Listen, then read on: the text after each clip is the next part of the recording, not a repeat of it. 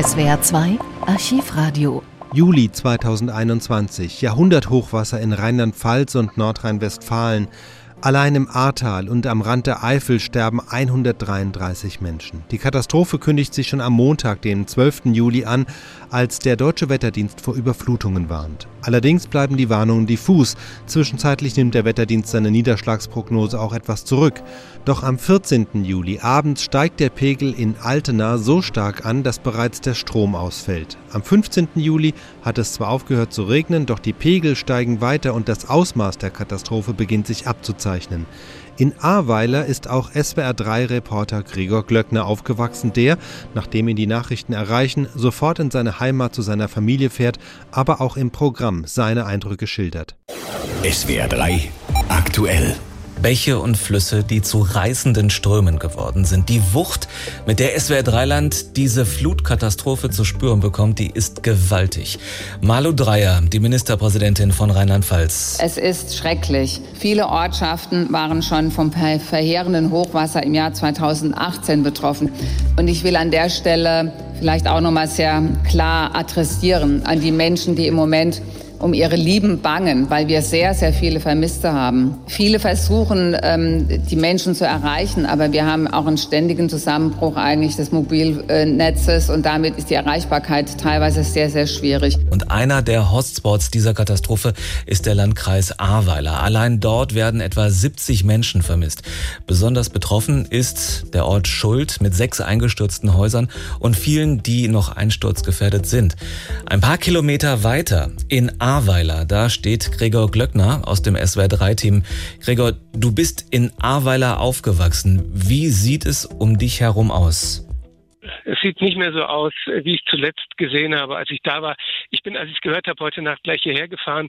Erstens mal kann man gar nicht mehr über normale Straßen nach Ahrweiler fahren. Ich bin dann durch die Eifel, über Eifelstraßen ins Ahrtal runtergefahren und schon im Wald stehen Autos und man denkt, warum stehen hier so viele Autos? Das sind die Autos, die Menschen in Sicherheit gebracht haben. Ich bin dann zu meinen Eltern gefahren, da ist auch Wasser in den Keller gelaufen, habe mir Schlammstiefel angezogen, wollte erstmal in die Stadt gehen durch richtig hohe Schlammmassen und dann überall sind schon Autos, die total kaputt sind, die sich türmen teilweise. Die Häuser sehen wirklich zerstört aus. Und als ich dann vor der großen A-Brücke stand, die den einen Teil der Stadt mit dem anderen, mit dem Altstadtteil, dem A-Tor verbindet, habe ich gesehen, die Brücke gibt es einfach nicht mehr. Wie ist die Versorgung der Menschen? Wie sieht es mit Strom, Trinkwasser, Telefon aus? Wir haben jetzt eine Verbindung. Äh, ja, wir haben gerade mal eine Verbindung, andere Netze gehen gar nicht. Das ist jetzt mal Glück. Es gibt keinen Strom, es gibt kein fließend Wasser, es gibt kein Gas. Wer irgendwas zu essen hat, hat Glück. Ähm, ich werde jetzt für meine Eltern gleich mal in die Eifel fahren, gucken, ob man da was zu kaufen kriegt, weil in der Stadt haben die Geschäfte zu. Sowieso, man kann nirgends mit dem Auto irgendwo herfahren. Die Straßen der Stadt sind überall komplett verschlammt. Das heißt, wer das Glück hat, am, am Stadtrand ein Auto zu haben und damit in die Eifel oder in der anderen Richtung, Richtung Grafschaft zu fahren, der kann mit dem Auto hinfahren und sich irgendeinen Supermarkt suchen, wo er was zu kaufen kriegt. Wie er dann daraus Essen macht, ist nochmal eine andere Geschichte, mit einem Gasbrenner, wie auch immer. Wie geht es deiner Familie und deinen Freunden, die du noch hast, da in Ahrweiler? Schwer zu sagen, ja. Ich habe im Moment noch keinen Kontakt zu meinen Geschwistern, aber ihnen geht's gut, habe ich gehört. Meine Schwester hat eine Wohnung im Erdgeschoss, die ist auch überflutet, aber sie hat sich in Sicherheit bringen können. Mein Bruder ebenso, der wohnt in Bad 9a, der hat sein Hab und Gut ins, ins Obergeschoss, der hockt da jetzt, hat nichts zu trinken, es gibt ja kein Leitungswasser mehr. Jetzt müssen wir mal gucken, es ist auf der anderen Seite der A. Aber das kriegen wir auch noch hin. Gregor Glöckner bleibt im Haus seiner Eltern. Zwei Tage später, am 17. Juli, schildert er, wie sich die Situation inzwischen entwickelt hat. SR3 aktuell am Samstagvormittag. Tag 3 der Flutkatastrophe und in den Trümmern und Ruinen der Katastrophengebiete werden immer mehr Opfer geborgen. Mindestens 130 Menschen haben ihr Leben verloren, viele werden immer noch vermisst. Schwierig für die Helfer, oft sind die Straßen gesperrt, Brücken sind zerstört, ganze Landstriche verwüstet. SWR3-Kollege Gregor Glöckner ist in Ahrweiler im Haus seiner Eltern. Auch die haben wie tausende andere weder Strom noch Wasser. Wie geht ihr damit um? Das ist an Tag drei zunehmend schwieriger, muss ich ehrlich sagen. Bleiben wir mal beim Beispiel Wasser. Wasser fließt nicht, das heißt, äh, niemand hier kann duschen. Zähneputzen geht nur mit der Trinkflasche, die erstmal natürlich organisiert werden muss. Also Wasserversorgung auf dem Weg von, von Trinkflaschen ist super wichtig, denn all diese Dinge funktionieren nicht. Ich bin gestern Abend noch mit meinem Vater hier oben an den Waldrand gefahren, wo eine kleine Quelle ist und da haben wir Gießkannen gefüllt für die Toilettenspülung, denn die funktioniert ja selbstverständlich auch nicht. Wie könnte sie? Ja, und äh, beim Thema Strom, nur mal so ein Beispiel, Rasierer aufladen, das ist jetzt was ganz Banales, geht natürlich nicht. Irgendeine Form von Herd, warm machen geht nicht. Mein Vater hat so eine kleine Konstruktion gebastelt, so einen Feuerkorb mit einem Bunsenbrenner drauf. Da machen wir zumindest jetzt mal ein bisschen draußen Wasser warm, äh, um, um spülen zu können, den gröbsten Dreck. Aber es gibt keinen heißen Kaffee, kein heißes Essen. Es sei denn, und das passiert ja auch, dass Leute aus der nahen Eifel vorbeikommen und einfach mal Kaffee oder ein bisschen was Warmes zu essen vorbeibringen. Also das ist das, was hier wirklich sehr wichtig ist und was unglaublich gut tut. Was sind denn weitere Zeichen, die vielleicht in dieser frustrierenden Situation auch Mut machen?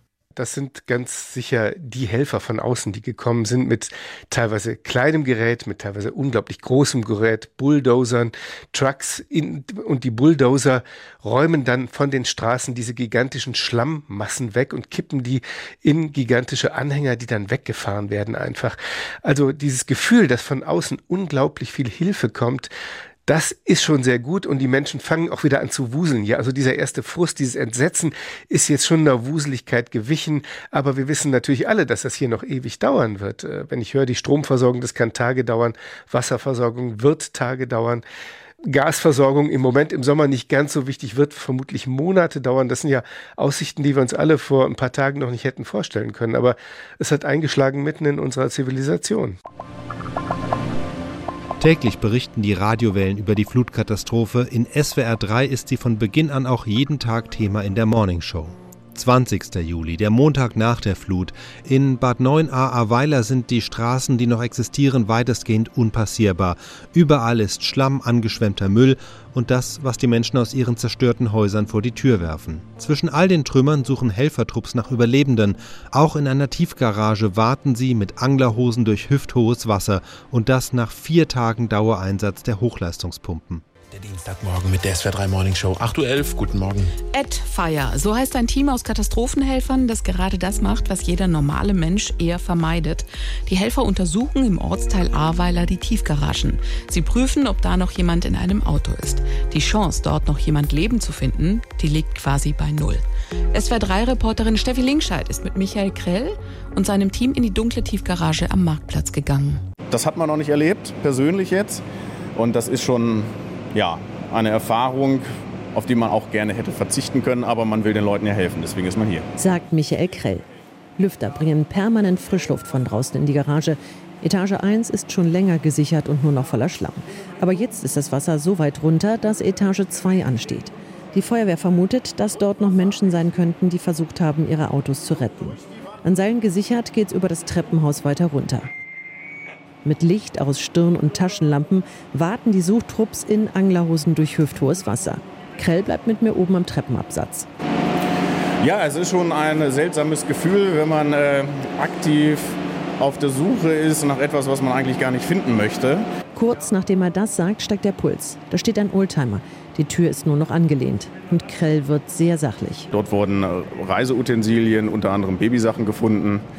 Ein anderes Team wird zum Haus der Besitzer geschickt. Ein Klingeln, die Tür geht auf, die Familie hat überlebt. Sie haben sich bei uns bedankt, waren glücklich. Einziger traurige Moment war, dass ihr geliebtes, äh, 20 Jahre altes Auto jetzt wahrscheinlich nicht mehr fahrbereit ist. An den ersten Tagen und dem Wochenende sind so viele freiwillige Helfer aus der gesamten Republik gekommen, dass die Einsatz- und Rettungskräfte sie nicht zielführend im Katastrophengebiet verteilen können und dann haben sie sie oft wieder weggeschickt, damit sie nicht im Weg stehen. Aus dem Nichts organisieren deshalb zwei Ahrweiler Unternehmer einen Shuttle-Service. Der bringt Hilfswillige gezielt dahin, wo sie wirklich helfen können. Und darüber berichtet Steffi Linkscheid am Dienstag, den 21. Juli, Tag 7 der Katastrophe.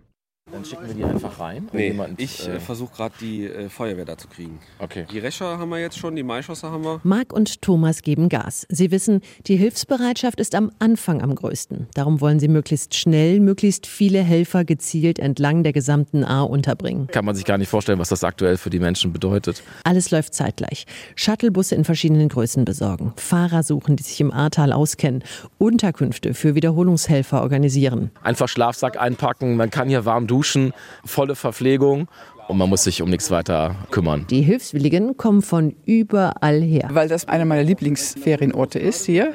Und ja, ich habe die Bilder gesehen, ich habe jetzt Urlaub. Wir wollten eigentlich an die See fahren, aber ich sagte zu meinem Mann, das geht nicht. Ich muss da hin. Gucken Sie sich das an. Das ist das einzig Sinnvolle. Ich denke einfach, dass hier jede Hilfe gebraucht wird. Und ich würde mir wünschen, dass mir auch geholfen werden würde in so einer Situation. Warum untätig zu Hause rumsitzen, wenn man auch was Gutes tun kann? Ein Trupp darf mit einem Spezialfahrzeug in unwegsame Gebiete. Es hat beeindruckend riesige Reifen. Das sorgt für gute Laune. Ja. Und dann geht's los. Alle werden auf die verschiedenen Stationen verteilt und da werden sie auch wieder abgeholt. Wird niemand zurückgelassen, ja? Und nach einem Tag mit Ausräumen, Schleppen, Saubermachen kommen nachmittags alle ziemlich verdreckt, aber nachdenklich zufrieden zurück. Ich gehe halt mit einem richtig guten Gefühl ins Bett, weil man gemerkt hat, die sind so dankbar, dass man hier kommt und dass man einfach sie unterstützt. Die Bilder im Fernsehen zu sehen ist schon erschreckend. Aber live da unten, der Gestank, der Dieseldunst, die Fäkaliengeruch, dieser Dreck, das ist unvorstellbar.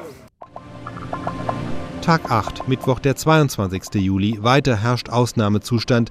Die Supermärkte und Tankstellen in der näheren Umgebung sind noch immer geschlossen, aber trotz des verheerenden Ausmaßes sind nicht alle Häuser betroffen. Zwei junge Familien aus Heimersheim sind verschont geblieben. Während die Männer ihren Nachbarn helfen, bauen die jungen Erzieherinnen und Mütter in Absprache mit der Kreisverwaltung eine Kindernotunterkunft auf. Es ist einfach ein schlimmes Gefühl, weil einem die Leute einfach so leid tun und man sich das Chaos, in welchem die gerade sind, einfach überhaupt nicht vorstellen kann, weil man selber in einem Haus sitzt, das nicht betroffen ist, aber auch nicht helfen kann, weil einen die Kinder eben auch an dieses Haus binden. Erzählt Stefanie Breuer, während ihr Kleinster vergnügt Richtung Terrassentür krabbelt. Nachbarin Jenny geht's genauso. Deswegen entscheiden sie, wir bieten unser Zuhause als eine Art Kita an.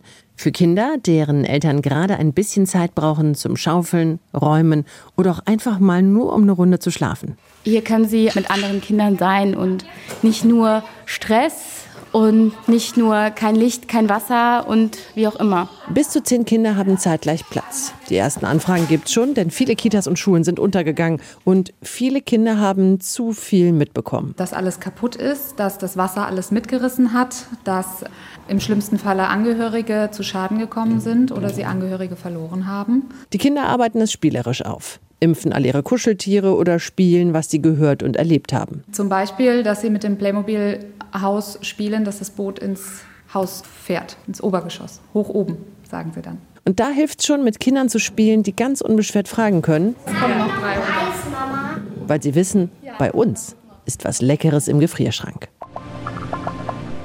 Stark betroffen von der Flut ist auch der Weinbau. Fast 95 Prozent der Winzer melden praktisch einen Totalschaden. Auch dieser Bericht stand vom Mittwoch, dem 22. Juli. Es ist die Hülle, wenn ich das so sagen darf. Es ist einfach die Hülle. Da tut ins Herz weh, wenn man sowas sieht. Normalerweise sind die Weinkeller sonst super sauber, denn sie sind sowas wie die Küche des Kellermeisters. Es ist ein Wahnsinn was da in Schlamm auf der Fässer hängt oder allgemein im Keller. Unvorstellbar. Und wir sind erst am Anfang. Sein Job? Fässer sichern und feststellen, was noch zu retten ist. Der Keller ist voll mit 1000 und 3000 Liter Fässern. Und schon die ersten zwei gibt er zum Sperrmüll frei. Da werde ich gar nicht probieren, ob man die erhalten kann. Da geht der Reif weg, das heißt, die Spannung ist weg.